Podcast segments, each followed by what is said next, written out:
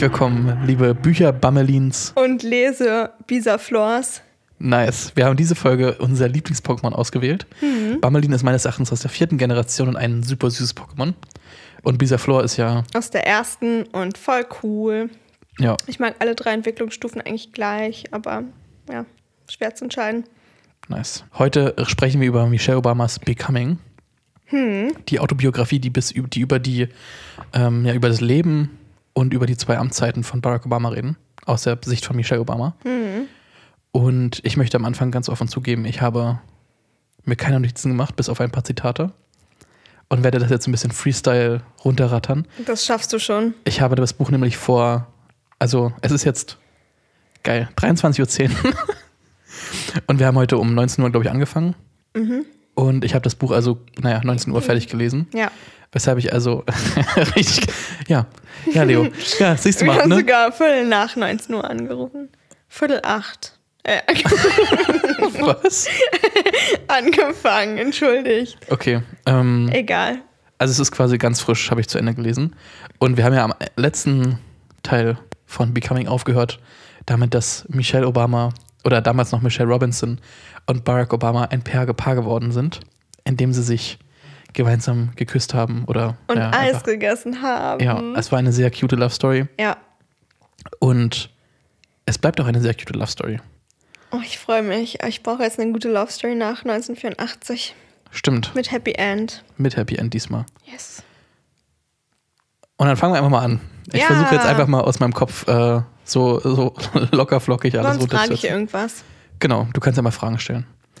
So, Michelle Obama und Obama, äh, Michelle und Barack sind also jetzt zusammengekommen. Ich, man Noch merkt, nicht ich, verheiratet. noch nicht verheiratet, ohne Kinder, völlig jung.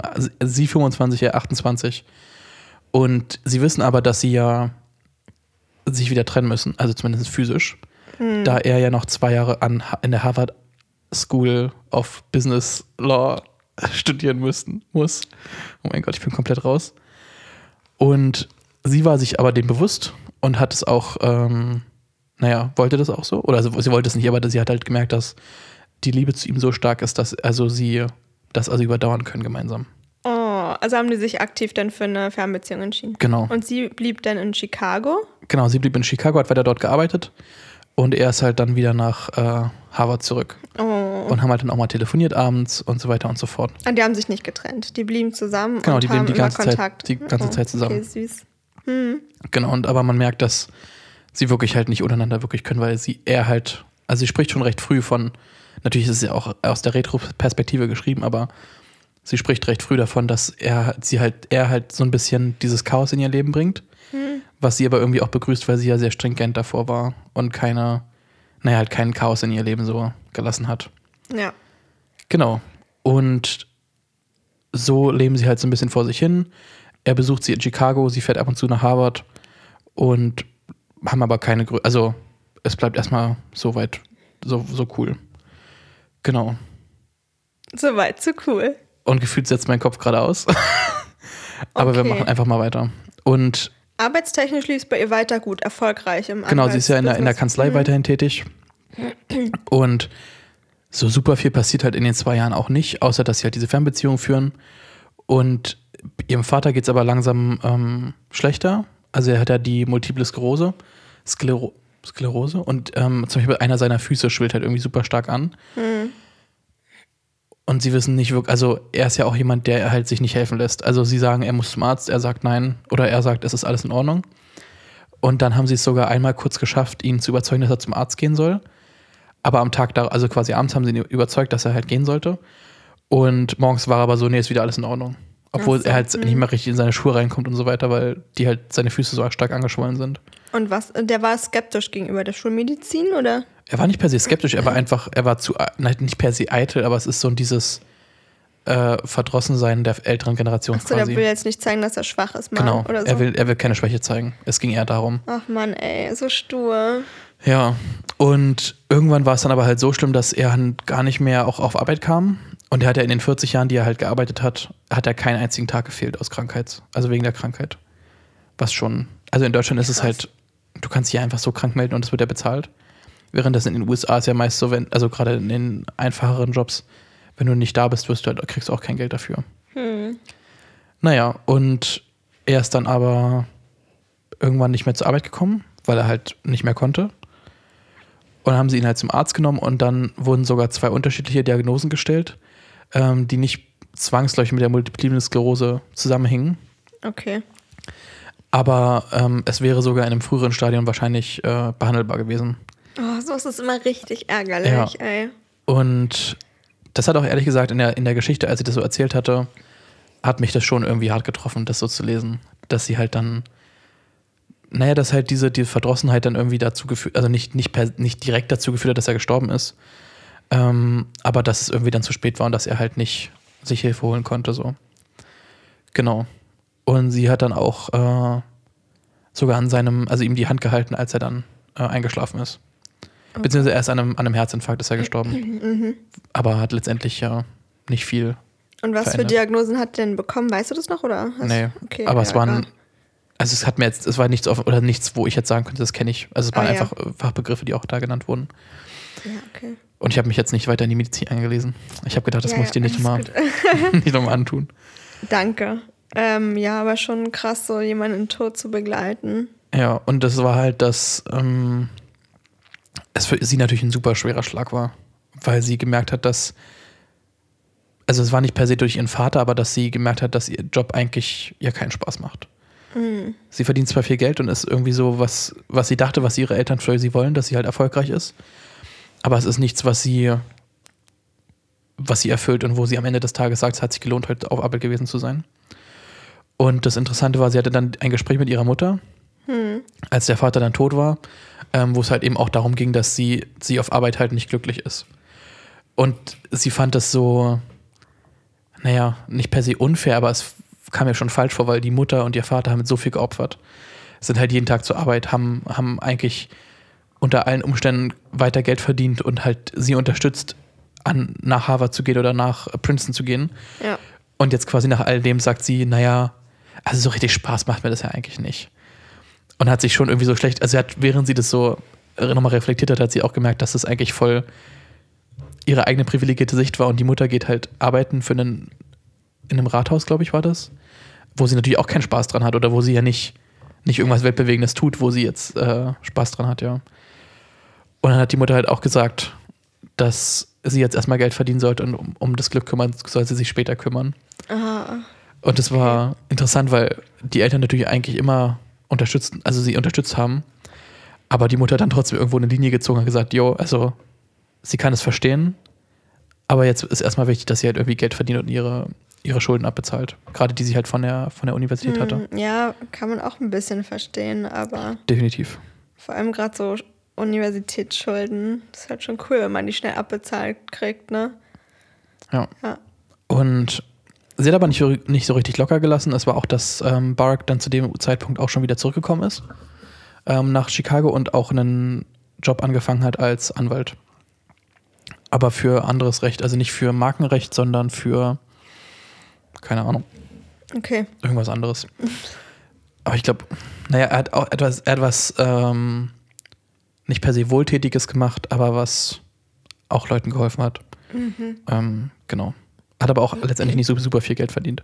Und er ist in die äh, in das Haus gezogen mit äh, Michelle zusammen. Über das Haus von Michels Eltern? Genau, also die, die Großtante ist ja gestorben. Mhm. Das hatten wir letzte, letzten Teil noch drüber geredet. Und die haben das jetzt halt geerbt, Okay. das Haus. Mhm. Und Michelle wohnt oben und die Eltern oder der, die Mutter wohnt jetzt halt unten. Genau. Und letztendlich äh, hat sie auch mit Bart darüber geredet, dass sie halt nicht wirklich glücklich ist. Und Bart hat ihr empfohlen, halt einfach die Augen offen zu halten und die Ohren, äh, dass sich irgendwas so in, in der Form ergibt. Und sie hat auch immer viel mit anderen Leuten geredet, was die so machen, wo die tätig sind. Und hat so irgendwie ihr Netzwerk halt ausge ausgebaut, um irgendwo vielleicht eine Stelle zu finden, die halt Spaß macht. Und da hat sie letztendlich auch jemanden kennengelernt, und zwar, ich glaube, Valerie hieß die, Hm. die im Rathaus gearbeitet hat für den Bürgermeister. Beziehungsweise sie angefangen unter einem schwarzen Bürgermeister zu arbeiten, der aber dann abgesetzt wurde. Oh, es ist gefühlt schon so, wieder, so lange her, seitdem ich das gelesen habe. Okay. Ähm, und sie hat aber nicht aufgehört, dann für den neuen Bürgermeister zu arbeiten, der halt weiß war. Valerie. Valerie, ja. Mhm. Ähm, sondern hat halt weiter für ihn gearbeitet. Und hat halt gemerkt, dass Michelle oder Michelle hat gemerkt, dass Valerie einen sehr ähnlichen Lebenslauf hatte. Hatte halt, kam glaube ich auch aus Chicago und hat auch eine, an einer höheren, also einer guten Universität einen Abschluss gemacht. Und sie konnte irgendwie so sympathisieren mit ihr und hat gemerkt, okay, das könnte vielleicht der Sprung sein, irgendwie in ein besseres, also in, in, in ein Arbeitsumfeld, wo sie auch arbeiten möchte. Genau, und das hat sie dann letztendlich auch gemacht, hat sich vorgestellt, hat äh, ein Bewerbungsgespräch geführt und wurde dann eingestellt in das Rathaus Ey, cool. äh, in Chicago. Cool, dass sie was gefunden hat dann. Ja. Und auch voll der nette Tipp von Barack. Oder Bar Barack. Barack. Barack. äh, einfach so weiterzumachen, aber immer die Augen und Ja. Ohren zu spitzen. Und natürlich hat Ja. sie viel weniger Geld bekommen und Ja. hat aber noch ein bisschen rausgehandelt, dass sie ähm, wenigstens ihre Wohnung und halt auch dann die, nee, die Wohnung musste sie gar nicht bezahlen, aber die äh, Studiengebühren halt abzahlen konnte langsam. Genau. Und im Rathaus hat sie auch weiter dann erstmal gearbeitet für ein paar Jahre. Barack hat in dem Zeitpunkt, ähm, hat er sogar schon angefangen wieder Politik, zu- oder hat angefangen Politik zu machen und das ging halt darum, dass ähm, sie, naja, dass er halt sie auch gefragt hat, ob, ob er das quasi machen darf, was ich irgendwie sehr interessant fand. Er, sie, Ja. Und Politik zu machen. genau. Warum hat er sie da gefragt? Naja, weil er sich halt als Senator oder er hat sich als Senator aufstellen lassen und dass da schon viel Aufmerksamkeit ja dann auch auf sie fällt. Uh, ja, okay, ist schon nett, ja. Und deswegen hat er sie halt gefragt, ob, das für sie, ob sie das unterstützen würde. Und sie hat aber ja von vornherein hat sie gesagt, dass sie nicht viel mit Politik am Hut hat, dass er das ruhig machen kann, aber dass sie da nicht, äh, Ja. dass sie quasi da nicht mitmacht oder dass sie ja nichts, ja, damit am- mitmachen muss so. Tja. Und noch nicht. Noch nicht, genau. Und zu dem Zeitpunkt war halt das Thema äh, Ehe halt auch immer größer. Ich meine, es war jetzt, dass sie jetzt drei oder vier Jahre schon zusammen sind. Ich gehe recht schnell durch das ganze Buch, weil es einfach super viel war, was halt in diesen, naja, 40 Jahren passiert ist, ähm, die sie natürlich lebt. Und Barack war, Barack war, war eigentlich schon strikt, nicht, na gut, strikt nicht, aber er war dagegen, gegen die Ehe oder er hat halt den Sinn dahinter nicht gesehen, warum man heiraten sollte. So. Uh, spannend. Ja, und Michelle war aber, also Michelle hat ja diesen ganz klassischen so Familie, verheiratet, ein Haus, zwei Kinder, Erst verheiratet, zwei Hunde dann quasi. Familie, oder? Ja, ja, genau, aber Ja. so diesen, dieses Grundkonzept der, der, der Spießer, Spießerigkeit so hat sie halt, hat sie halt schon in sich äh, die ganze Zeit gehabt, weil sie es halt von der Familie so ja, auch durch kannte. die Familie, klar. Hm. Und bei Barack war es ja ganz anders, weil ich meine, der Vater kam aus Kenia, die Mutter kam aus Hawaii. Es war halt ein ganz anderer Aufbau. Ja. Ähm, Gerade der Vater ist ja auch gestorben, äh, als er noch recht jung war. Und genau, aber das ist eigentlich so seine Hinter Hintergrundgeschichte. Und dann haben sie halt auch viel immer diskutiert und das fand ich ganz interessant, weil sie haben halt nicht also sie hat, hat im Buch geschrieben, dass sie oft, also dass sie nicht richtig gestritten haben, sondern dass sie halt, weil sie ja beide Anwälte sind, Oh ähm, dass sie halt eher so dieses, dieses Diskutieren und dieses, jeder hat seinen Standpunkt. Und dann haben die eher so Fakten quasi sich gegenseitig nicht per se an den Kopf geworfen, aber haben halt darüber diskutiert, was sie denn davon halten. Ja, und dann gab es halt eine Szene, wo sie gemeinsam, die haben je- jeden Freitag haben sie zusammen Abend gegessen in einem bestimmten Restaurant. Hm. Und da kam es dann also einen Abend wieder dazu, dass also Barack dieses Thema wieder angefangen hat mit Ehe und so weiter und hat also ihr nochmal alles gesagt, was er halt so quasi daran findet und dass es halt alles gar nicht stimmt. Und als sie das so ausführlich beschrieben hat, war das so, wo ich dachte, das ist locker eine Finte oder irgendwie so ein. Ja, also so- ja, dachte ich auch gerade, oh, oh, jetzt. Und dann äh, war sie, ist sie auch richtig auf die Palme gegangen hat sich halt wieder so ein bisschen echauffiert und hat ein bisschen auch so, wurde auch ein bisschen lauter, weil sie halt nicht ganz ruhig diskutieren kann. Ja. Und plötzlich hat er halt dieses typische Barack Obama-Lächeln halt auf dem, auf dem Gesicht. Und es wurde halt gerade das Dessert serviert. Oh und dann war halt der Ring auf dem Dessert halt drauf. Oh. Und dann war sie so richtig, oh mein Gott, er hat mich reingelegt. Und er hat mir quasi so, er hat mich richtig reingelegt, dass er die ganze süß. Zeit. Ja. Und ähm, Oh, da muss man automatisch richtig doll mitgrinsen. wirklich, Man fühlt es so mit.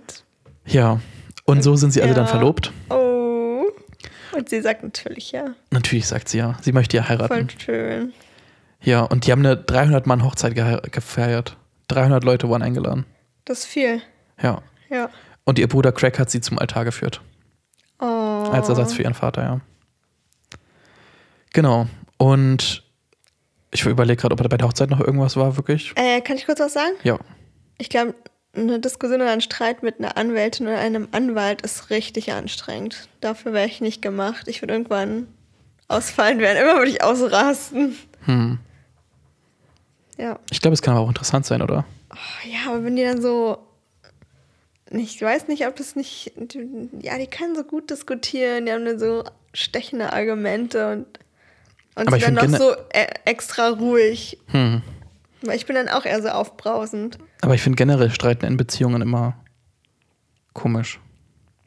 Ja. Also so richtig streiten. Also nicht jetzt nicht Meinungsverschiedenheiten haben, aber so richtig streiten, so sich anschreien. Weil ich das halt Ja. nicht kenne. Egal. Ja, und sie haben also jetzt geheiratet, sind happy.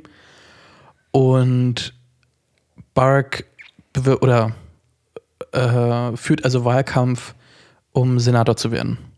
Für Chicago. Nee, für Senator für, Senator immer? naja, für seinen Wahldistrikt. Okay. Mhm. Aber ich war, aber er muss halt immer nach, er musste den Sitzungen, musste er halt immer nach Philadelphia fahren. Was irgendwie drei, vier Stunden, glaube ich, sind. Okay. Also ist sein Wahldistrikt nicht da, wo die wohnen, dann woanders? Nee.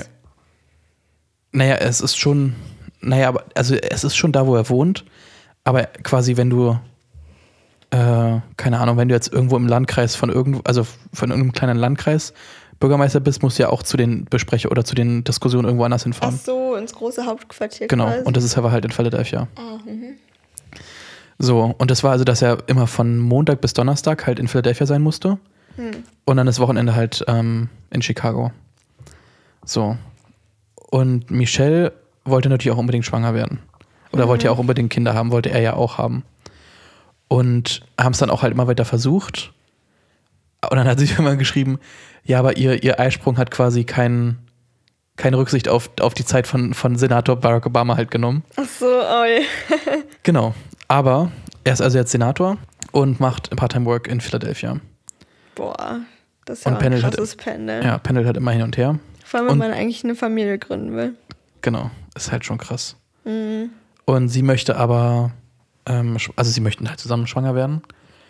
Und dann haben sie aber irgendwie mehrere Monate keinen keinen Erfolg. Das zieht sich wie so ein roter Faden durch unsere ganzen Bücher. Äh, auch bei Unorthodox. Ja. Und genau, versuchen es immer wieder und gehen dann sogar zum Arzt, weil sie irgendwie dachte, dass irgendwas nicht stimmen würde so. Hm. Hat aber auch nur erfahren, dass es ganz norm- also dass es nicht, dass es nichts Falsches ist bei ihr oder dass irgendwas äh, nicht funktionieren würde, dass sie einfach nicht den richtigen Zeitpunkt meistens haben. Genau. Und hat dann auch mit Freundinnen geredet, hat er auch gesagt, dass da auch, dass die halt ähnliche Erfahrungen gemacht haben. Und sie hat dann von ihrem Arzt hat sie ein Mittelchen bekommen, wo also mehrere Eizellen gleichzeitig immer dann freigesetzt wurden beim Eisprung, Ah, okay. wo sie sich aber jeden Tag eine Spritze geben musste von. Oh mein Gott, okay. Ja. Und sie hat es halt wirklich durchgezogen. Alter. Mit dem, halt, mit der Erwartung, dass sie dann irgendwann, also dass sie halt, sie wollte unbedingt schwanger werden, deswegen hat sie sich immer ähm, Spritzen verabreicht, morgens. Okay. Ja, also die Frau ist auf krass. alle Fälle knallhart. Ja, also ich würde mir echt ungern eine eigene Spritze spritzen. Tja. Aber sie haben es gemacht. Mhm. Und ähm, sie wurde dann auch darauf schwanger. Nicht mit Zwillingen, sie hatte nur, also war ja nur ein Kind. Ja. Und am 4. Juli 1998 wurde Malia geboren, Hm. die erste Tochter. Genau. Und Oh. Sie wurde halt ja am 4th of July, also an dem, am Nationalfeiertag geboren. Weshalb es also immer irgendwie ein besonderer Geburtstag dann auch die Jahre daraufhin noch war. Ja. Und es ist auch so ein bisschen so ein, naja, es ist eigentlich was Negatives dann letztendlich, oder nicht Negatives, aber es ist halt immer was geworden, weil äh, der Präsident ja dann am Nationalfeiertag halt immer eine besondere Rolle übernommen hat. Ach so. Und dann konnten ja. sie halt den Geburtstag nie so richtig feiern. Also sie hat, haben ihn gefeiert, aber es war nie, dass es dann um sie quasi ging, weil es ja immer um Ah. Barack und, und äh, so Ja. ging. Aber wir können eigentlich die erste Frage fragen, wenn wir wollen. Okay, ja. Ähm, wie heißt der Slogan vom großen Bruder auf Deutsch? Also in unserer Ich schaue dich an. Aufgabe. Äh, Ausgabe. Was? Nee, warte mal. Ich guck dich an. Was bin ich, Mann? Das heißt doch, Big Brother is watching you. Achso, der große ich, Bruder sieht dich. I'm watching you. Der große Bruder guckt dich an. Was ist denn deine endgültige Antwort? Der große Bruder sieht dich an. Sieht dich. Ach, verdammt. Äh, ich glaube, das kann man nicht werten lassen. Nö. Okay. Äh, welches Stück haben sich Michelle und Barack am Tag des ersten Kurses im Theater angeguckt? Mm, Les Miserables. Verdammt. ich dachte, deine Fragen wären schwer. Ja. So, auf alle Fälle. Ähm, Trinken. ja, ich muss kurz überlegen, wo ich war. Weißt du noch, wo ich war? Es ging um das Kind, die erste Tochter. Ach ja, genau. Und den Nationalfeiertag, der gleichzeitig der Geburtstag ist. Ja, naja, aber man ist ja nicht für immer Präsident. Jetzt haben wir ein paar Geburtstage. Definitiv. Aber das Ding ist halt, dass, also ich greife kurz am, zum Ende des Buches hin vor, dass, also ich meine, als er ins Office gekommen ist, was ja 2008 war, war sie ja 10. Ja, es Und jetzt ist sie halt 18, ne? als sie halt rausgegangen und 18, als sie dann äh, aus dem Office wieder gekommen, sind. Und ich kann mir das schon, ich stelle mir das schon schwer vor. Ja, auf jeden Fall ist es schwer. Das ist eigentlich so ein Alter, wo man dann beim Geburtstag der Oberking sein will, oder? Ja. Oder cool. Aber es war halt auch super lustig, weil es super viele Situationen gab, wo zum Beispiel der Abschlussball, also Prom Night, ähm, und sie halt zu ihren Eltern sagt, könnt ihr bitte cool sein? Und ich denke mir, deine Eltern sind einfach, einfach Präsident und First Lady. Die sind cool. Die, also, die sind Wirklich. verdammt cool. Oh mein Gott. Wenn dich der Präsident der Vereinigten Staaten zum Prom fährt. Na, er hat sie ja nicht gefahren, aber das war das, Ja, okay. dass sie halt dann, dass der Typ, der sie abholt, halt zum Weißen Haus gefahren ist, Ja. um sie abzuholen. What the fuck? Das- Einfach zum fucking Weißen Haus. ja, ich, kann- äh, ich kann dich abholen. Wo soll ich dich abholen? Ja, in einem Weißen Haus. What? Das ist schon krass, ne? ja, Das ist voll So, ich- surreal. ich trinke kurz. Okay, Leo verzichtet komplett auf Salz und äh, Zitrone. Geil ist es trotzdem nicht. Okay, es ist trotzdem schlimm. Eieiei. Salz und Zitrone würden helfen. Nee. Okay. Ähm, So, die erste Tochter ist also geboren. Ja, endlich. Endlich, ja. Die ist, 1998 war das. ist ein bisschen jünger als wir. Genau, ein Jahr. Mhm. Also knapp ein Jahr. So, sie ist also geboren und es wird immer, immer später.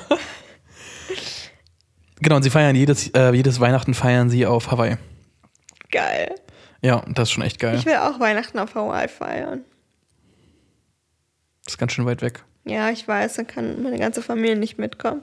Hm. Auch gerade in Corona-Zeiten könnte es schwer werden. Ja. Aber egal. Ich schweife ab. So, sie sind also trotzdem jetzt in Chicago immer noch tätig. Und Michelle ist äh, im Rathaus zwar eigentlich glücklich, aber sie merkt irgendwie, dass es doch andere Sachen gäbe, die ihr noch mehr Spaß bereiten würden. Und sie findet einen neuen Job. Ja. Und zwar hilft sie nämlich ähm, einem Unternehmen dabei zu expandieren. Ein Pro und zwar das ist äh, ein Unternehmen, die Jugendlichen dabei helfen, quasi ihre, ihre Träume oder ihr, ihr Potenzial zu entfalten. Die bauen sich also ein Netzwerk auf von, von Mentoren und Mentorinnen und Dementoren, die ähm, denen also Praktika stellen oder irgendwelche, ähm, naja, Werkstudentenstellen zum Beispiel auch, auch äh, helfen zu kriegen damit also diese Menschen oder diese Kinder, äh, diese Jugendlichen dann so ein bisschen Führungspotenzial entwickeln können. Cool. Ja, und das ist natürlich besonderer Fokus auf äh, People of Color Ja. und dass äh, Michelle halt da sich selbst drin sieht, dass sie diese Möglichkeit natürlich vielleicht auch gerne gehabt hätte. Das ist ja ein richtig cooles Unternehmen.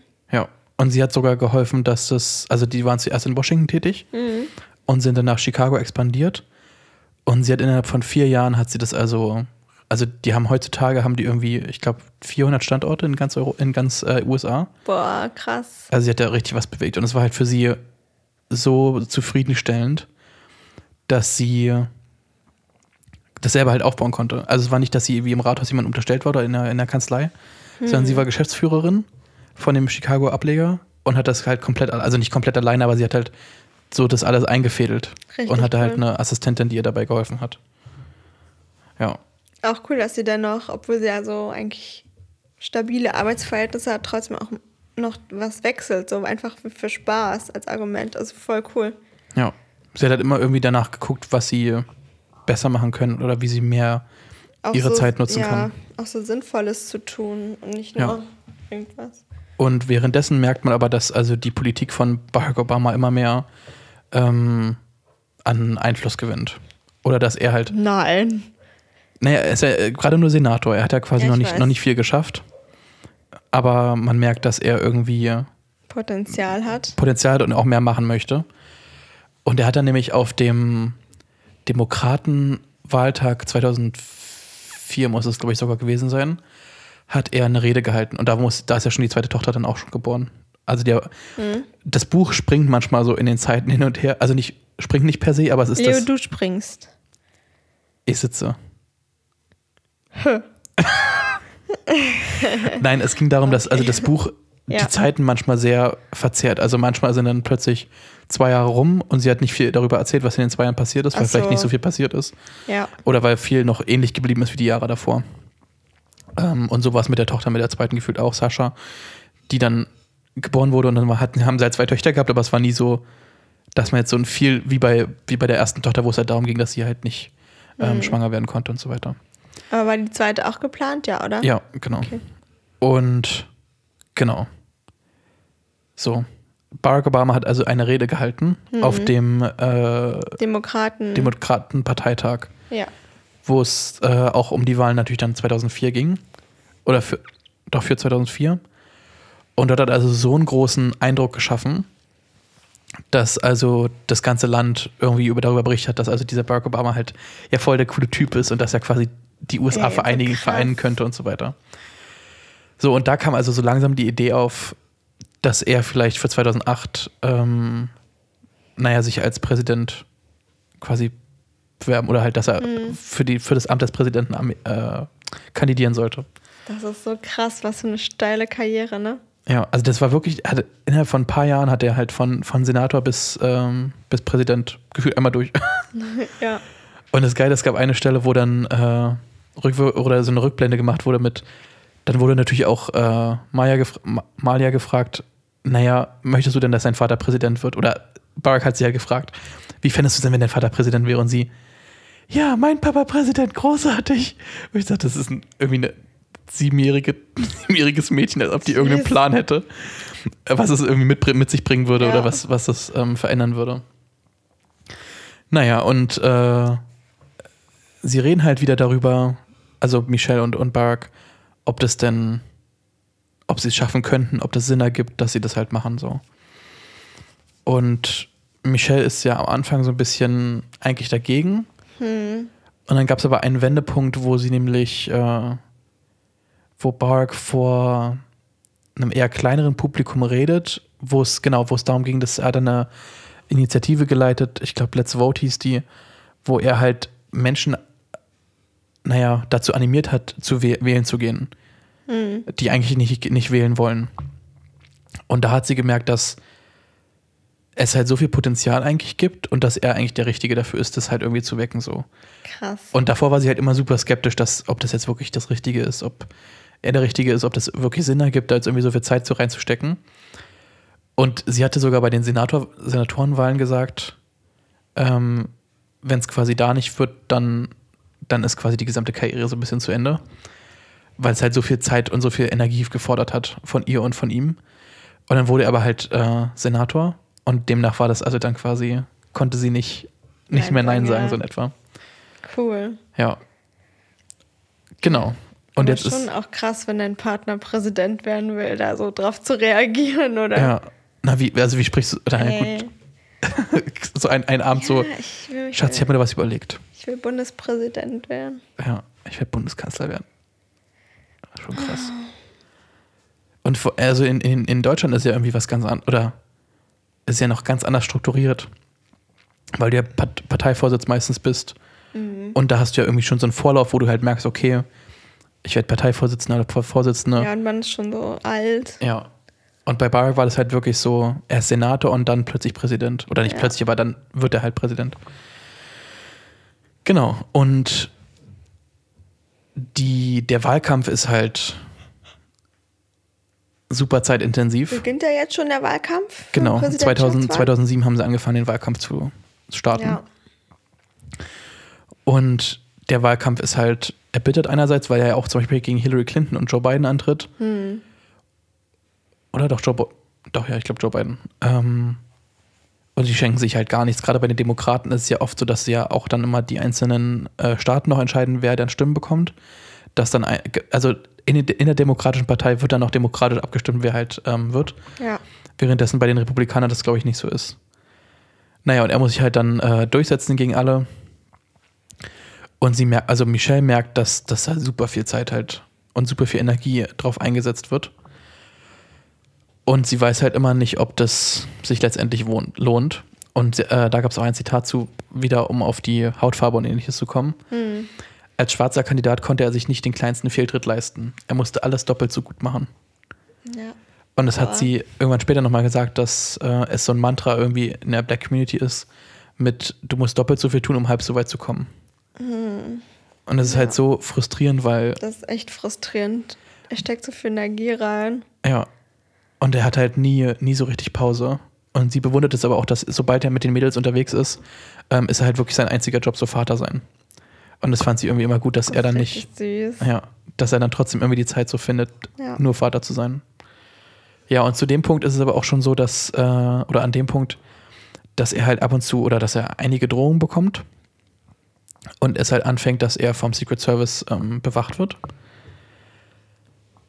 Und das ist halt, dieser, Se- diese, diese Beziehung zum Secret Service ist halt ein stetiges, äh, naja, ab, ab dem Punkt eine stetige, wie heißt es denn, Erscheinung in dem Leben von den allen, von den Vieren Ja.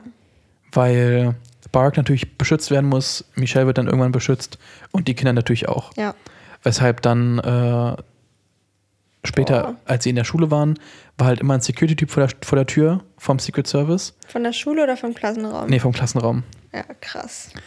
Oder wenn halt, Kann äh, gar nicht undercover sein, ne? Nee. Jeder weiß sofort. ja, und das ist das, äh, die, wenn sie irgendwo auf irgendeinen Ausflug wollen, werden halt Leute durchgecheckt, werden halt die Backgrounds gecheckt. Oh Gott. Oder ja. wenn auch äh, Freunde vorbeikommen wollten, müssen die halt ihre Social Security Number nennen und müssen dann auch einen Background-Check kriegen die und dann werden die halt am An- Eingang ja auch äh, durchleuchtet und sowas. Das ist schon krass, wenn du einen Kumpel besuchst und dann musst du so eine Tortur durchmachen. Ja, schon. Ja. Naja, auf alle Fälle. Äh, Ja, Wahlkampf. Lief ganz gut, oder? es war, ähm, der erste Start war Iowa. Und Iowa ist immer so der, da wird am meisten Wahlkampf betrieben, weil quasi Iowa so vorgibt, wem man vertrauen kann oder wem man, äh, wem man wählen kann für die anderen demokratischen Staaten. Und es sah halt eigentlich nicht so super gut aus. Aber Michelle und äh, Bark haben so viele Leute mobilisiert, dass er recht komfortabel eigentlich dann letztendlich gewonnen hat. Und es gab irgendwie, es gab super viele neue, neue Wähler und Wählerinnen. Das ist richtig cool. Ja. Was aber so in, in Deutschland so unvorstellbar ist, weil du musst in den USA musst du dich ja registrieren dafür, dass du wählen darfst. Oder nicht, also dass du aber letztendlich wählen kannst dann. Ja, Und in Deutschland kriegst du halt deinen Brief zugeschickt und gesagt, hier, mach mal. eigentlich auch entspannt, ne? Deutschland. Das ist ja viel besser. Gut, ja. Und in den USA ist es ja auch ein Arbeitstag, an dem du wählen gehst. Boah. Weil es immer das Ey, gleiche ist Datum so ist. doof. Und in Deutschland ist es halt Wochenende. Also da kann halt der, also Jeder. ja, jeder, jeder jeder. wählen gehen. Ja, gut, fast alle. Genau. Und hier gibt es noch einen, einen kurzen, äh, kurzes Zitat Mhm. zu den Security-Leuten und wie das also sich auf die Mädchen irgendwie so ausgewirkt hatte. Zum Glück nahmen die Mädchen die Agenten offenbar weniger als Bewacher wahr äh, und mehr als erwachsene Freunde. Süß. Ja. Und da es ja immer die gleichen Leute waren, haben die dann auch halt Beziehung oder halt äh, freundschaftliche Ja, Beziehungen so zu denen aufgebaut. Und haben auch gemerkt, dass wenn die halt dann im Weißen Haus waren und es irgendwie so sicher war, ähm, haben die halt auch so auf, aus dem Nä Nähkästchen quasi geplaudert irgendwie, äh, wie es den Kindern geht, was die so machen privat und so weiter.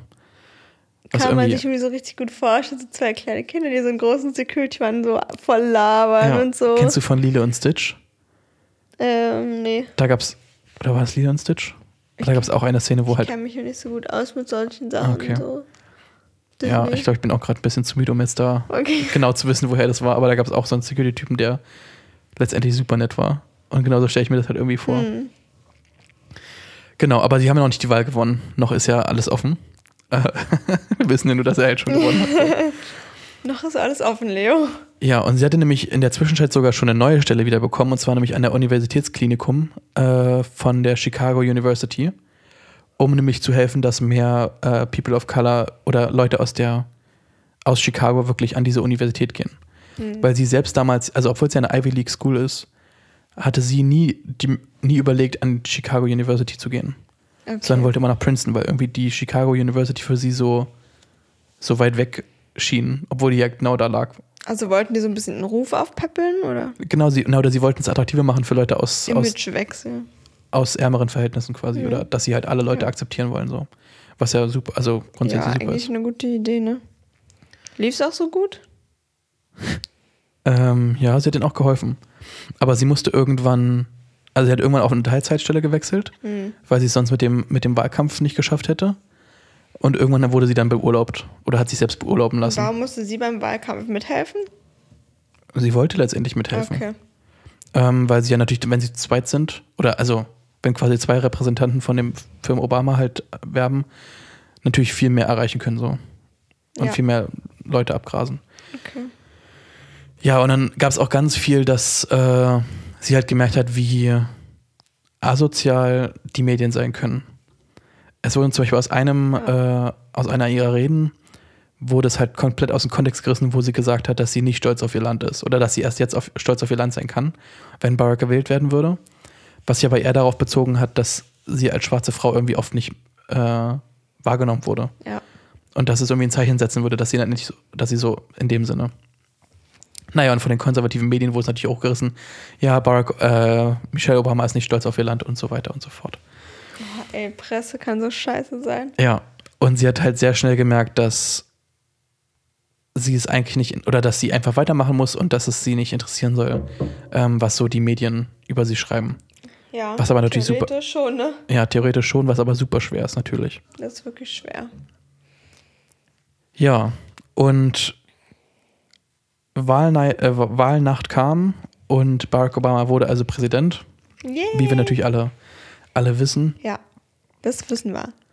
Und das Interessante war, dass irgendwann hatte sie dann, also es war ja zum Ende des Buchs, aber gerade, also es hat sich bezogen auf den, auf, äh, als Barack Obama gewählt wurde, dass ja quasi jetzt mit dem ersten schwarzen Präsident komplett der Rassismus in den USA also nichtig ist und dass es ja kein Problem mehr darstellt. Also so war die Theorie von ihr. Nee, so wurde es in den Medien dargestellt. Ach so, ah, ach so, okay, okay. wo sie okay. natürlich gesagt hat, das ist natürlich der komplette Bullshit.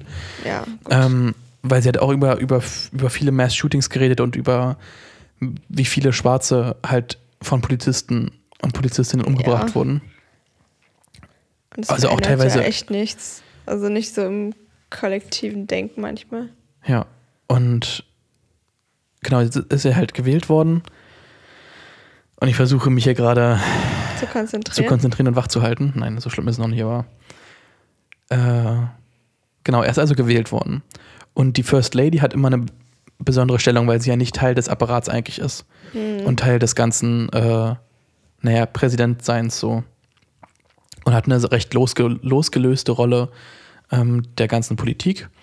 Und das wollte sie aber halt nicht, nicht so sehen. Sie wollte halt ihr eigenes Ding machen und hat sich halt verschiedene Sachen rausgesucht, die sie letztendlich umsetzen möchte, wie Michelle Obama halt irgendwie dann so doch Ja. so ist. Aber als First Lady kann man aber schon politisch mitwirken. Ja, ja, auf alle Fälle, aber es, es war nie Krass, also es war nicht es- vorgesehen, ja, so in dem okay. Sinne. Dass, äh, oder dass die First Lady irgendein Amt innehält. Aber schon auch krass, dass eine First Lady trotzdem so die Chance hat, so Sachen zu verändern. Ja. Und Ja, das hat sie letztendlich ja auch gemacht, weil sie hat sich halt einmal einerseits das Thema rausgesucht der, der Adipositas, also Adipösi, nee, Adipositas. Ad, also der Fettleibigkeit in den Ja. USA. Und das zu reduzieren. mhm. Und das hat sie angefangen mit einem Garten in, im, am Weißen Haus. Der war irgendwie 100 Quadratmeter ist der groß, also schon ordentlich. Und letztendlich hat, oder sie hat, äh, am Ende des Buchs hat sie gesagt, dass der pro Jahr rund 900 Kilo Gemüse und Obst abgeworfen hat. Boah. Das ist schon viel. Ja, 900 nicht Kilo? Und sie wollte halt dadurch zeigen, wie einfach es ist, halt einen Garten zu haben oder also auch einen kleineren Garten und wie einfach es ist, halt dadurch irgendwie Kosten zu sparen und äh, ja, gesünder zu leben. Ja. Und ich muss ehrlich sagen, dass ich auch, also Michelle Obama war für mich in meinen Augen, so als Deutscher, sag ich mal, hat sie schon viel dafür getan, dass das in den USA gesünder gegessen wird und auch viele Initiativen eingerufen hat. Mhm. Weiß nicht, ob du es auch so mitbekommen hattest. Ähm, ich habe das nicht mitbekommen, so Okay. doll. Aber ich, ähm, ja, ich finde es voll gut, dass sie das gemacht hat. Ja. Dass sie so Energie da reinsteckt. Und außerdem hat sie sich auch ähm, na, generell für Förderung von gerade Frauen auch aus äh, von Minderheiten eingesetzt, dass die halt mehr Förderung bekommen. Schulisch. Die hat schon auch äh, eine coole Einstellung, ja, dass sie da so, dass sie solche Sachen wichtig sind. Ja. Da Und gibt es auf jeden Fall Pluspunkte. Nice. Und es gab aber ganz oft von ihr die Bedenken, dass sie, naja, nicht, nicht, eigentlich nicht genug macht und aber auch, dass sie, naja, ganz, ne ganz viele negative Sachen aus den Medien irgendwie so bekommen hat. Also, dass sie Mhm. super viel Bullshit bekommen hat von denen. Zum Beispiel ging es halt dann natürlich um ihr Aussehen, wie was sie so gemacht hat und dass halt die ganzen Initiativen, die sie so ins Leben gerufen hat, eigentlich gar keine, gar keine Rolle gespielt hat. Also, dass darüber nicht berichtet wurde, sondern wie sie halt aussah, so in etwa. Ja. Und dann gab es eine Szene, wo sie im Buckingham Palace waren und sie hatte mit der Queen irgendwie so geschnackt quasi oder halt kurz geredet. Geschnackt mit der Queen. und dann hatte sie nämlich ihren Arm um die Queen gelegt und ihr quasi so kurz gedrückt. Hm. Und dann wurde natürlich davon ein Foto gemacht und es ist also quasi, der, quasi fast schon Staatsverrat, die Queen also anzufassen. Alter, okay. Und das hat sie auch so fertig gemacht, wo sie dachte, das war für sie so natürlich oder das war so Ja. was ganz Normales. Und die Queen hat sogar dann halt ihre Hand, also die, also die Hand von der Queen war auch auf dem Rücken von Michelle Obama. Also es war nicht mal, Also die Queen hat es auch positiv Ja, gesehen, genau. diese Geste. Ja, aber es war okay. halt quasi Etikette, die Queen halt nicht anzufassen. Und es gab ja kein, es gab, und sie hat auch ganz oft gesagt, oder nicht oft, aber sie hat ab und zu gesagt, es gibt ja kein Handbuch, was eine Mhm. First Lady zu tun oder nicht zu tun hat. Und demnach war es für sie irgendwie schwer, da so ihren, ihren Weg zu finden. Ey, First Lady sein ist auch echt eine Bürde. Man denkt, man ist einfach nur die Frau, die daneben steht und lächelt manchmal, aber es ist echt Ja. voll viel. Und selbst wenn du, und selbst wenn du lächelst, kannst du irgendwas falsch machen, so in etwa. ja. Ja, und Barack hat sie also nur noch eher selten gesehen. Also sie haben natürlich sich trotzdem gesehen. Ich meine, sie wohnen ja im gleichen Haus. Ja. Ähm, und er war auch immer zum Abendessen da. Aber sonst musste er natürlich halt rund um Schon, die Uhr ja. arbeiten. Deswegen bin ich eigentlich auch inter interessiert daran, jetzt die Biografie von, von ihm zu lesen und was er so darüber geschrieben hat. Wie es aus seiner Sicht war. Voll der anstrengende Job, Präsident. Ja.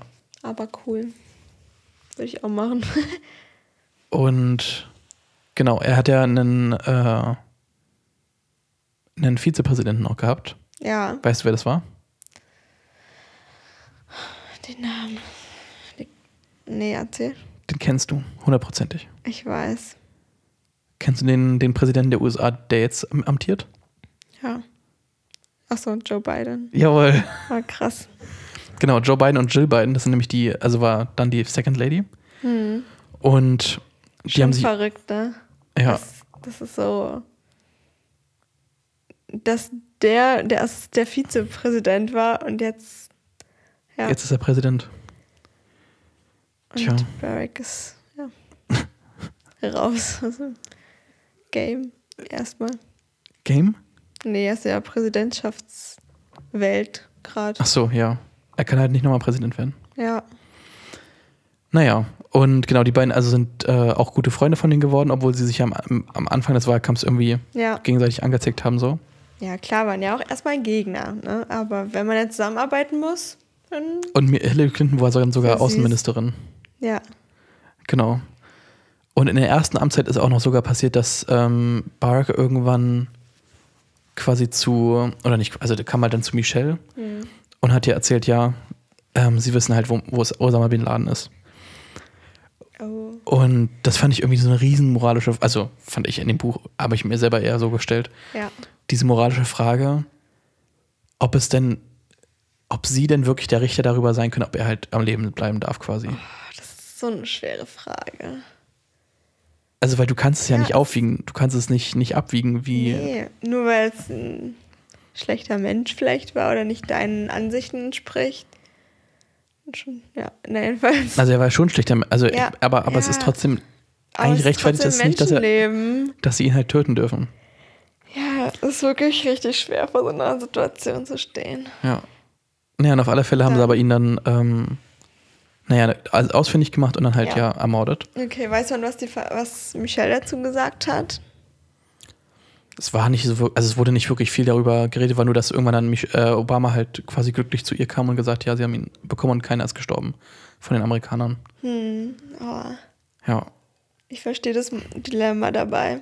So, und jetzt ist also ähm, sogar schon fast 2008 und ich muss ein bisschen durchsprinten, weil ich, ich es waren so viele Informationen, es hat wirklich Ja. jede Seite ist gefühlt bei drei Sachen passiert und es war ganz oft das Thema, dass sie eigentlich, also sie hat ja drei Assistentinnen gehabt zu dem Drei? Zeitpunkt. Drei, ja. Alter. Und sie hat halt keinen, also sie konnte halt gar nicht anders. Also sie ist, dein Leben war, ihr Leben war einfach fremdbestimmt teilweise. Sie konnte zwar sagen, was für eine Initiative sie vielleicht machen wollte und wie sie was machen wollte, aber also wie sie wie ähm, agieren wollte. Aber die ganzen Termine wurden ja nicht von ihr gemacht und die ganzen, wo sie wohin geht, war ja alles von anderen Menschen ähm, festgelegt. Genau. Und das fand ich auch so und, Anstrengend. ja, anstrengend, aber auch unvor, unvorstellbar, weil du ja nie einen freien Tag hast. Ja. Du kannst nie einfach mal so rausgehen oder irgendwie durch den Park gehen, weil du immer Secret Service bräuchtest und so weiter. Ja. Oder auch wenn eine Freundin anruft, anruft und fragt, hey, können wir mal da hin Ja. Kaffee trinken gehen? Und Gott. ähm, da gab es halt auch eine, ein, ein Zitat und zwar nämlich, spielte ich mit dem Gedanken, mich auf den Balkon zu setzen, überlege ich es mir häufig doch anders. Denn es hätte zu viel Aufwand verursacht und ich wollte niemandem einen Urlaubstag vermasseln, nur weil mir danach war, im Freien eine Tasse Tee zu trinken. Oh. Das ist schon krass, ne? Ja, aber das spricht auch so viel aus, aus, zu ihrem Charakter irgendwie, dass sie halt dann sich Gedanken, oder ja, also ich meine, ja, theoretisch ist es normal, dass man sich aber Gedanken darüber macht, was für die Aktion, also was jetzt aus ihrer Aktion oder ihr, aus ihrer Entscheidung, eine Tasse Tee zu trinken zu wollen. Ja. Sie nimmt halt auch Resultiert. echt viel Rücksicht, ne? Auf ihre Ja. Mitmenschen. Und sie hat sich halt auch teilweise schlecht gefühlt, als sie dann irgendwo lang gefahren sind und dann der Secret Service halt Sachen absperren musste und dann Leute halt länger im Stau stehen oder sowas. Boah. Ja, krass, ne? Ja. Und dann haben sie zum Beispiel einen, äh, einen Tag haben sie dann irgendwann im ersten, in der ersten Amtszeit, sind sie nach New York geflogen. Mit dem Helikopter. Klassiker. Ja, ja, klar. Wieso nicht? Und dann wurde aber super viel abgesperrt und dann wurde das halt auch wieder natürlich in, der Medien, in den Medien zerrissen. Und letztendlich war sie froh, es getan zu haben, aber sie weiß, dass sie es halt nicht nochmal machen wollte. Weil so viel ähm, Rücksicht auf sie genommen werden musste, weil sie halt dann Straßen abgesperrt haben, weil sie halt mit Barack ja zusammengefahren ist. Und, und wie fährt die jetzt sonst denn? Also wie ist die sonst irgendwo hingefahren? Wie? Ja, wenn die nicht mit dem Heli gekommen sind, mit Absperrung und so. Na, mit dem Konvoi, also mit Autos. Achso, ja, okay, aber ist auch Absperr dran. Ja, ja, genau. Na, die sind ja nicht, nee, die sind quasi mit dem Heli dann in die Nähe von New York und dann mit dem Auto So, weitergefahren. Ja, ja, ja, okay. Aber es wurde halt alles abgesperrt. Mhm. Und dann auch im Restaurant zum Beispiel war halt irgendwie alles so ein bisschen abgeriegelt. Und dann Ja. mussten halt auch Leute kontrolliert werden, die ins Restaurant wollten und so weiter. Und da hat sie sich halt super schlecht gefühlt. Und es war irgendwie so, naja, so menschlich, keine Ahnung. Es war irgendwie sehr Ja, sympathisierend. Genau. So, und die zweite Amtszeit, da ist sie, die erste Amtszeit hat sie sehr, sehr genau oder sehr detailliert beschrieben, was sie alles gemacht hat, was sie erreicht haben und so weiter. Mhm. Und die zweite Amtszeit hat man gemerkt, sie haben eigentlich viel weitergemacht und waren froh, auch die vier Jahre noch bekommen zu haben, dass die Amerikaner sich halt entschieden haben, sie nochmal zu wählen. Ja. Aber sie hat, ist nicht so wirklich in die Tiefe gegangen, wie was genau sie alles so gemacht haben. Sie hat mit Dick Freeman hat sie nochmal getroffen und so weiter. Ähm, Aber voll die Ehre, dass ähm, also man vier Jahre Präsident ist und dann hat die Bevölkerung eben trotzdem noch Bock auf einen. ja, Nach vier Jahren hätte man ja auch sagen können, man will einfach aus Prinzip jetzt mal jemand anderen. so wie bei Trump, Gott sei Dank. Ein Glück. ja. Ähm, ja. Also es ist voll das große Kompliment, so lange Präsident sein zu dürfen. Also acht Jahre ist auch echt eine lange Zeit. ich finde es auch lang. Ja. Und wenn man sich überlegt, Merkel ist jetzt 16 Jahre Ich, das Bundeskanzlerin. finde ich, das find ich ein bisschen zu lang. Also nicht, weil ich sie nicht mag oder so. Ich finde 16 Jahre eine Person als Kanzlerin finde ich zu viel. Hm. Naja. Demnächst haben wir dann Laschet. ich bin ja für Annalena Ber äh, Anna. Nee. Anna Baerbock. Ja. Ja. Ähm, wir versuchen es mal langsam dem Ende zuzubringen. Wollen wir noch äh, Fragen stellen? Ja. Also. Welche Kosenamen hat Julia für Winston gefunden bei ihrem ersten Date? Oh Gott, Du musst nur einen sagen. Schatz. Ach, scheiße, du musst zwei sagen. Nein, okay, ja. Liebster. Ja, okay, du hast gewonnen. Danke. Aus welchem Land stammt der Vater von Barack? Kenia. Ja, Afrika. Ja. Ähm, nice. Okay, ähm, genau. Und zwar die zweite Amtszeit hatte er ja dann, oder er hat er ist ja noch angetreten gegen äh, Mitt Romney, der aber dann, also als Republikaner, und hat aber dann auch äh, nicht super komfortabel, aber hat er trotzdem gewonnen. So. Und haben also dann eigentlich so ziemlich ähm, weitergemacht, wie sie halt davor angefangen hatten. Barack hat ja noch äh, Obamacare oder halt Medicare Ja. ähm, aufs, äh, weitergeführt. Und Michelle hat auch weiterhin äh, Initiativen gegründet, die halt äh, Frauen und so weiter helfen sollten. Und dann gab es noch einen, einen kleinen, oder naja, doch ein, ein großes Tief ähm, im Buch. Also ein, ein emotionales Tief. Oh. Auch für dich? Ja, ich fand es schon, also sie hat echt, sie hat sehr, sehr Empathie, empathiereich geschrieben, wenn das ein Wort Okay. ist. Keine Ahnung, aber, Aber es, also es hat, hat, war, hat mich sehr, hat auch einen sehr betroffen, als sie darüber geschrieben hat.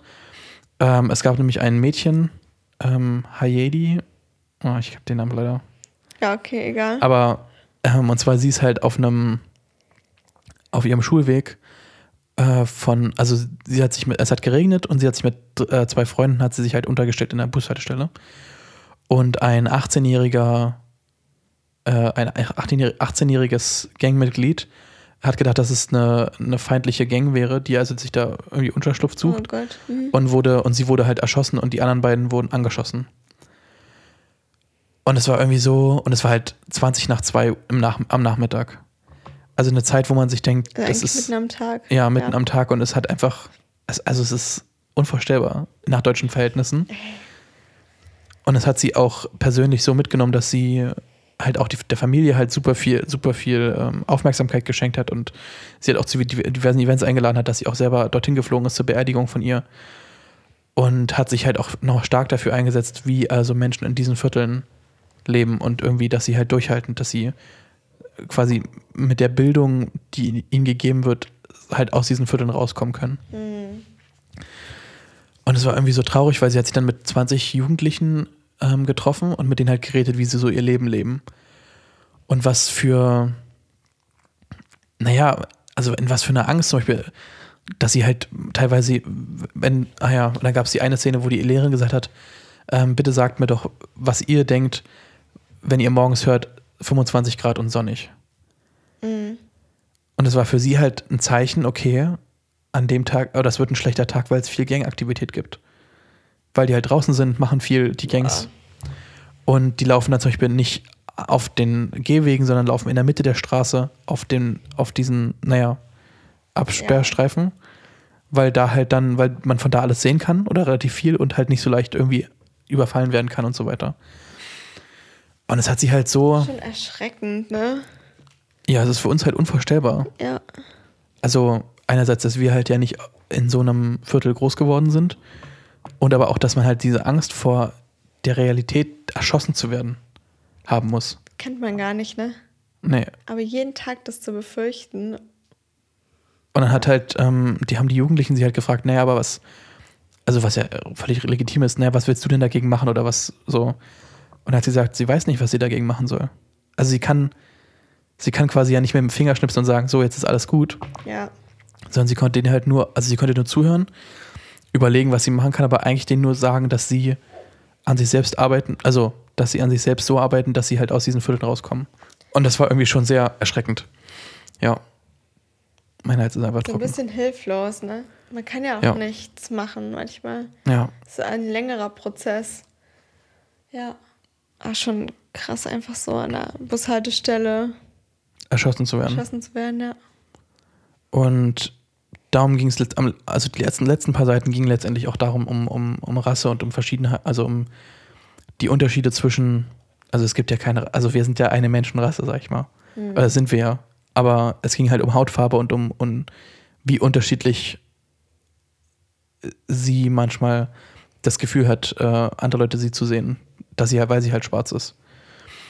Und das war irgendwie sehr, sehr bewegend noch zu lesen, dass sie halt nochmal viele Namen genannt hat, die halt irgendwie in den letzten oder in den acht Jahren, die sie halt da amtieren haben, amtiert sind oder amtiert hat, ähm, wie viele umgekommen sind und teilweise was für, was für Massenmorde da passiert sind. Ja. Ja. Und das war irgendwie sehr, sehr deprimierend. Und irgendwie nochmal hat es einem gezeigt, wie, wie ungerecht die Welt doch ist. Dass eine Person über, über so viele andere Menschen einfach richten kann. Also, dass der Typ sich halt eine Waffe kaufen kann und 49 Leute tötet. Das ist schon echt eine Schweinerei. Einfach, oder gefühl, also äh, gefühlt einfach so. Oder auch in Deutschland teilweise. Also nicht in dem Ausmaß, aber dass ja es trotzdem äh, ein Thema bleibt. Ja, Auch Und spannend, wie das immer, egal wie hoch die Position ist von der, also von Michelle jetzt, ähm, dass es einen immer begleitet auch. ja. Also das hört nie auf.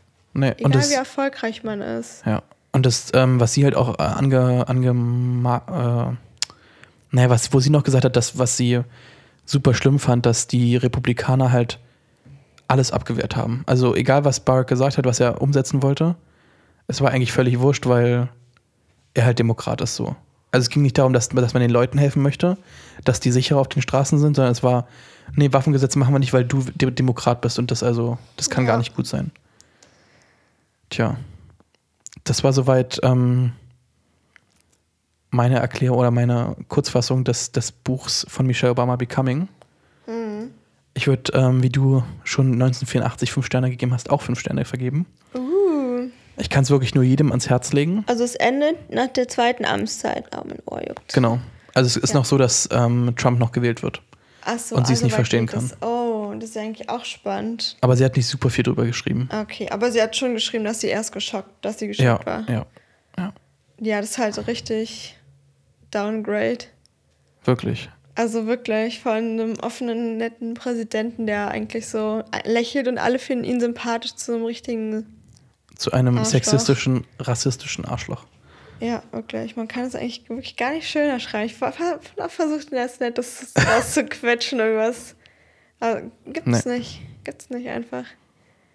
Ja. Ey, da wäre ich auch geschockt. Vor allem, wenn man acht Jahre geschuftet hat.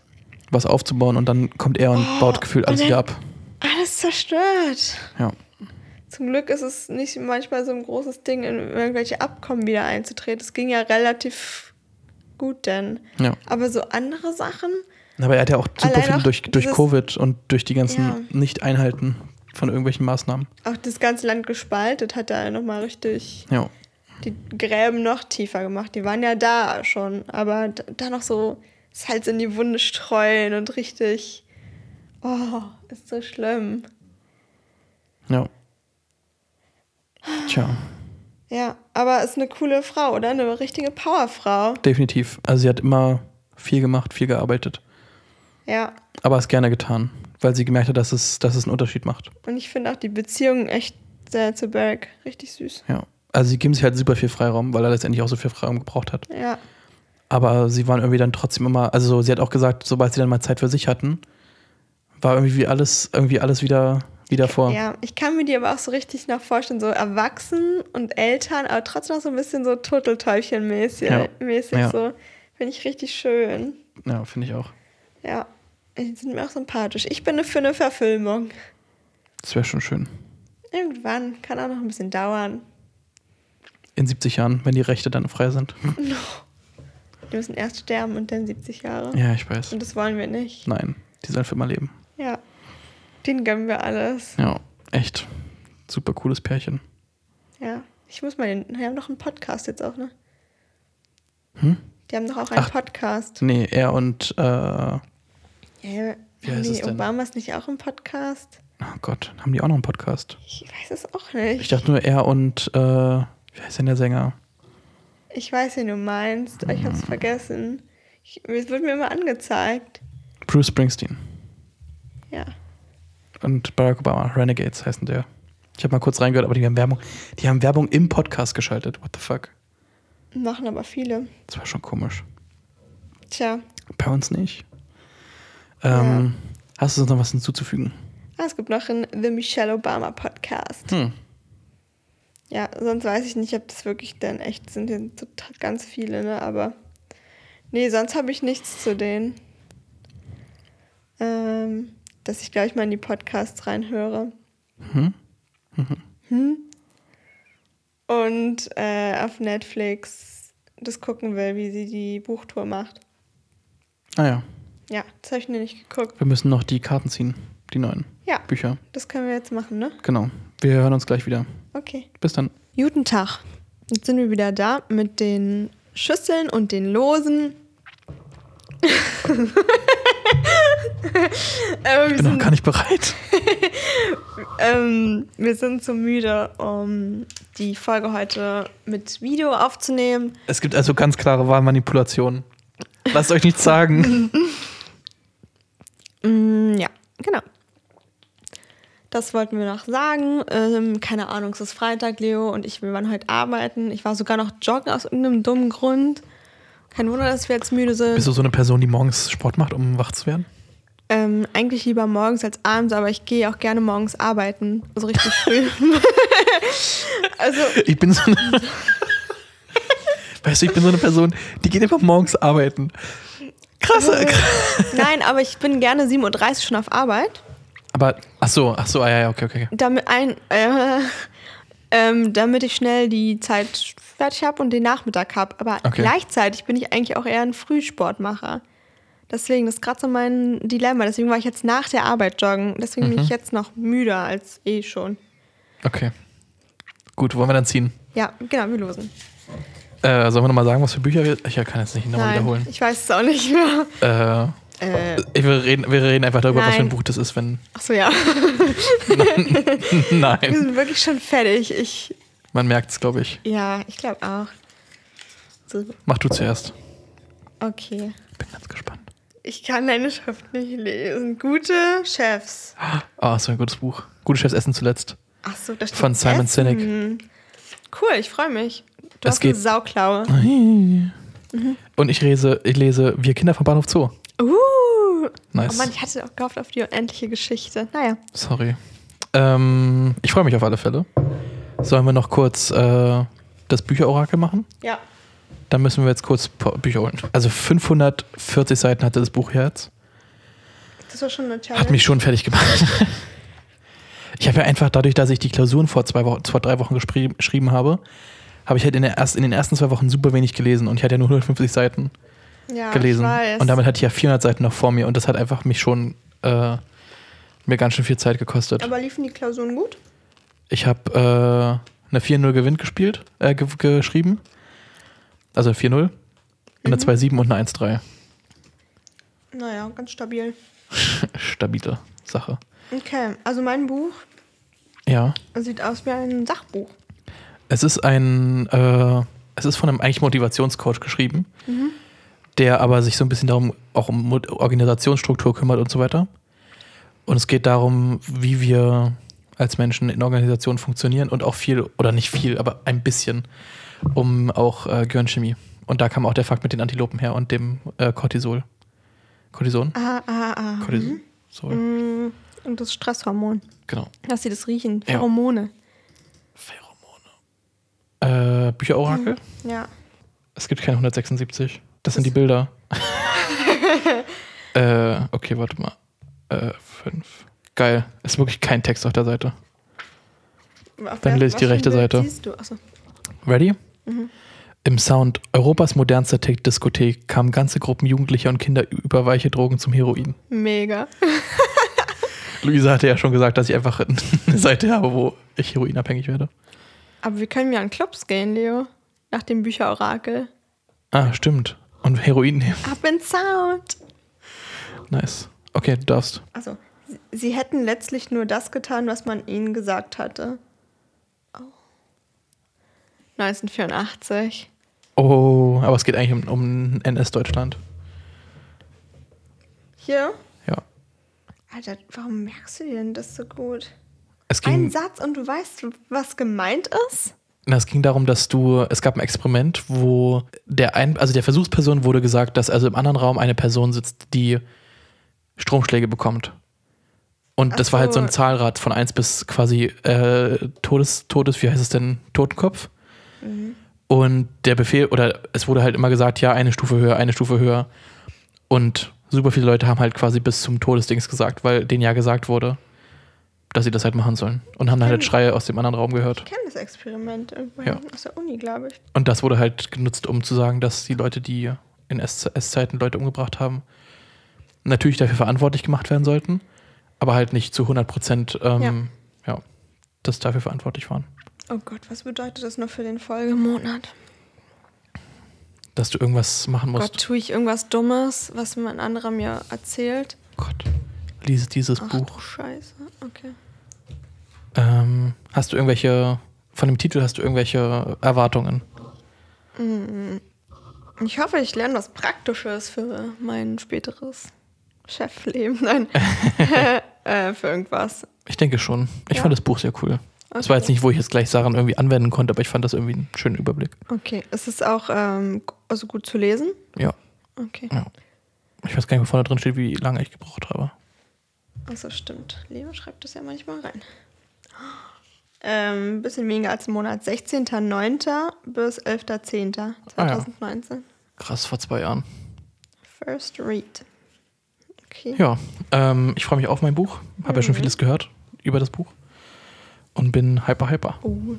Ich freue mich auch, dass du das liest. Hast du noch gar nicht gelesen, ne? Nee, ich habe nur von gehört. Hast du Erwartungen? Nee. Ich lasse mich komplett überraschen. Ich hoffe, dass ich danach nicht heroinabhängig bin. Hm, Ich glaube nicht. Okay. Es ist äh, nicht so, dass man danach Bock drauf hätte. Okay, verstehe. Okay. Ähm, ja, Okay. Dann, einen schönen Abend euch. ja, danke guten Morgen. fürs Zuhören. Ja. Ja, ich glaube, wir sind ziemlich fertig. Und in einer Woche gibt es ja dann schon die erste Folge zu Wir Kinder von Bahnhof Zoo, ne? Hä? Am Sonntag? Hä? Also morgen. Nein, nicht morgen. Wir reden doch Ah ja, wir stimmt. Oh in mein Gott. Zukunft. Oh mein Gott, ja. Oh. Oh, das ist mir zu hoch jetzt für Okay. die Uhrzeit. Aber ja, stimmt. In einer Woche gibt es dann schon erste Folge Bahnhof Zoo. Wir machen es immer am Abwechselnd. Verrückt. Ja, genau, genau. Äh, ja, wir Damit wün- wir mal, auch wenn ich erzähle, müde sind. genau. Ja. Ich wünsche euch einen schönen Abend Ich wünsche euch auch einen schönen Abend. und genau, schreibt uns auf, auf eine E-Mail über book, bookonthebeach.podcast at gmail.com Mhm. oder folgt uns auf Instagram oder schreibt uns auch da eine Nachricht unter bookonthebeach.podcast. Genau. Und jetzt wünschen wir euch eine gute Nacht. Auf Wiedersehen. Tschüss.